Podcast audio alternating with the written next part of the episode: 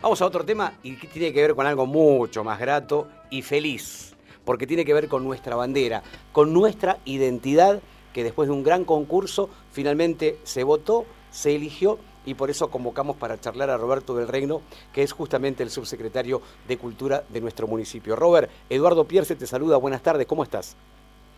¿Qué tal Eduardo? Buenas tardes, buenas tardes a toda la, audiencia que están ahí firmes siempre con tu programa. Bueno, bueno, muy amable. Gracias a vos por, por esta, estos minutos para darnos y me imagino que, que feliz también, ¿no? Porque eh, el otro día justamente era o fue el día del derecho a la identidad. Y el municipio y nosotros y los habitantes también tenemos derecho a una bandera que es parte de nuestra identidad y que bueno cuando es la propia gente y, se hace democráticamente la que propone y la que elige, ¿no? Totalmente, lo, hablábamos con la intendenta el día que, recibimos al ganador y este que me, nos parece que es eso, ¿no? Es tener una, algo que nos identifique, la identidad de, de nuestro distrito, nuestro partido, nuestro Moreno que, que tanto queremos y, y bueno, y esto está bueno. Lo que pasó está muy bueno. Robert, contanos cómo son los pasos a seguir, es decir, a partir de ahora que tenemos nuestra identidad, esta bandera se confecciona y se utiliza cuando hay un acto, ¿cómo es? ¿Va a las escuelas?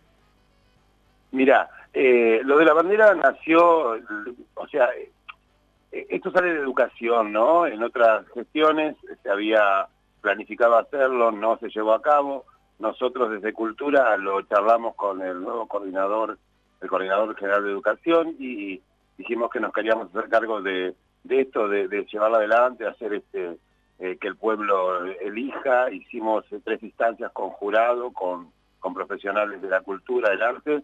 Eh, este, se llevaron, se hicieron tres, tres este, preselecciones vendría a ser, y las últimas banderas elegidas, abrimos la convocatoria mediante el link, este, en las redes de, nuestro de educación cultura este, abrimos para, para los vecinos, votaron y eligieron y bueno, así salió la bandera de, Leonardo ganadora, que es, hermosa para mi gusto, es muy linda, la queremos, nuestra.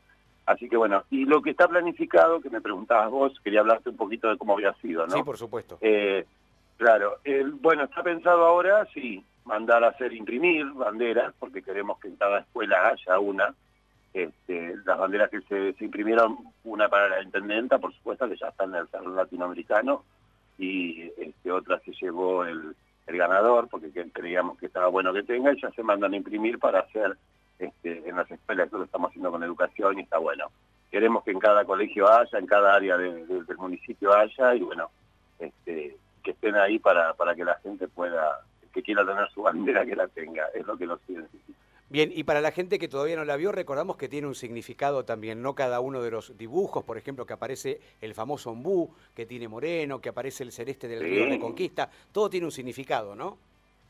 Todo tiene un simbolismo, eh, esta semana ya está programado porque queremos que Leonardo, este, yo quiero hacer un tipo una nota, algo para que salga en, en las redes y que él cuente en qué inspiró él lo que nos dijo el otro día. Fue, fue medio raro, ¿no? Porque nos hubiera gustado que él esté con su familia, él tiene dos hijos y que esto dice que él lo, lo hizo en familia y eso está bueno y bueno, dada la pandemia no pudimos hacer un acto, viste, nada más que se grabó, se sacaron fotos y fue lo único que se pudo hacer por, porque no queremos arriesgarnos a nada ni arriesgar a nadie, ¿no?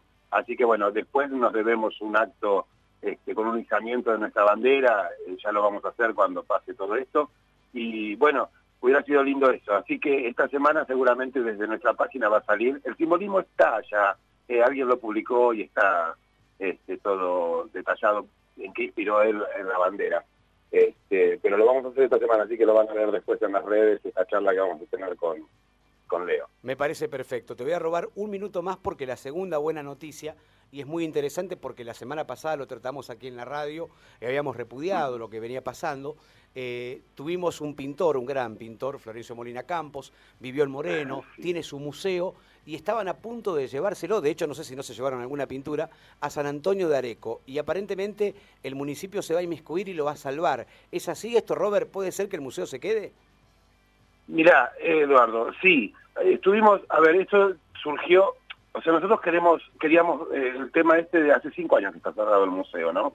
Por un tema edilicio, los baños, no tiene una rampa o un ascensor porque el que ya conoce el Museo de la Calle Güemes, eh, hay que subir escaleras, las personas con discapacidad no pueden acceder, entonces no, ellos decidieron cerrarlo hace casi cinco años.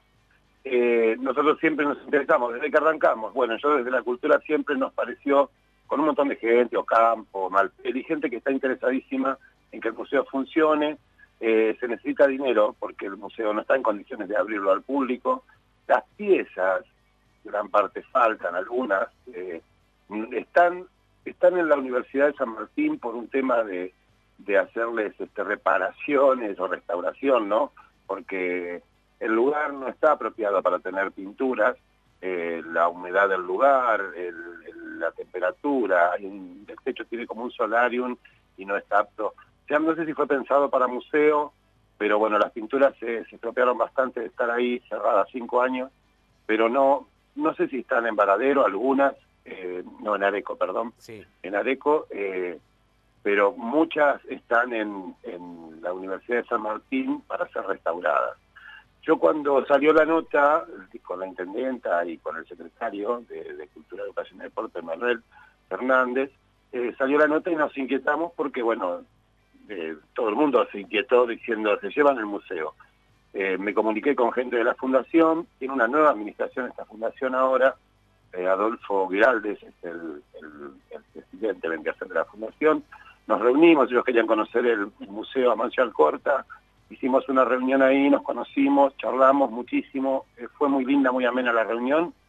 Llegamos a un acuerdo de que estamos colaborando con ellos en lo que necesiten, pero también poner en valor algo muy importante que es una propiedad que hay a orillas del río Reconquista, claro. Eh, donde fue la casa de Florencia Molina Campos, eso es municipal, tenemos que recuperarlo, tenemos que ponerlo en condiciones y queremos llevar a cabo el Museo Municipal Florencia Molina Campos en esa casa que fue realmente la casa donde él se inspiró, donde craneó. Ah, mirá qué, detalle. Robert, Robert, para que te pare un segundo, que es un dato muy importante. El municipio quiere, no, por favor, no, a vos yo te pido perdón. Eh, ah. El municipio quiere entonces instalar el museo donde estuvo viviendo Molina Campos, allí en las cercanías del río Reconquista, donde durmió ni más ni menos que Walt Disney. Verdad. Eh, a ver, no, no quiero ser motivo de, que malinterpreten esto. El Museo de la Calle Güemes, la verdad, es un lugar privado. El municipio no tiene injerencia en lo privado, eso es obvio. Podemos acompañar a la gente de la Fundación en gestionar y llevar adelante la reapertura del museo, que pertenece a ellos realmente, eh, sobre la calle Güemes. Después es otra cosa el museo, armar un museo municipal en una propiedad que corresponde al municipio y que podríamos tenerla, así como nosotros colaboramos con la reinauguración del Museo Güemes, ellos están dispuestos a, darnos a donar cosas de Florencio para poder armar el museo. Se entiende que la este, casa donde vivió es terreno municipal y el de ahora, donde está ahora es privado. Por eso la idea es, si ellos quieren seguir, si van a seguir, ustedes le van a dar una mano. Pero la idea es, en forma independiente, independientemente del museo que está en la calle Florencio Molina Campos, es instalar el museo donde vivió Molina Campos con su esposa Elvirita. Claro, también. Bien, perfecto. También. Bueno, Robert. Excelente los dos temas, gracias por atendernos, quedan claros. Te mandamos un abrazo y, a seguir difundiendo la cultura que siempre es tan rica en Moreno y cada vez mejor. Buenísimo, dar un abrazo a vos y a toda la audiencia, gracias por llamarme. Gracias Roberto, hasta luego. Gracias. Chao, chao. Roberto del Reino con nosotros, subsecretario de Cultura, y, y es cierto, vos fijate que pasan los gobiernos y si hay algo muy interesante es la cultura que tiene Moreno. La cultura de Moreno es increíble, cada vez más museos, escritores, cantantes, bailarines. Digo, es algo muy, muy rico que está bueno que se explote. Atención con la primicia que dio del reino en la radio pública. El Museo Molina Campos va a ser municipal y se va a instalar en la casa donde vivió Molina Campos, a orilla del río Reconquista, con el Virita independientemente de lo que haga la familia de Molina Campos con el museo que ahora está en la calle Florencio Molina Campos y que el gobierno igual va a defender para que se quede. Lo acaba de confirmar. 4 de la tarde, 41 minutos, esa es la noticia de la tarde. Estamos en vivo en la vuelta a casa.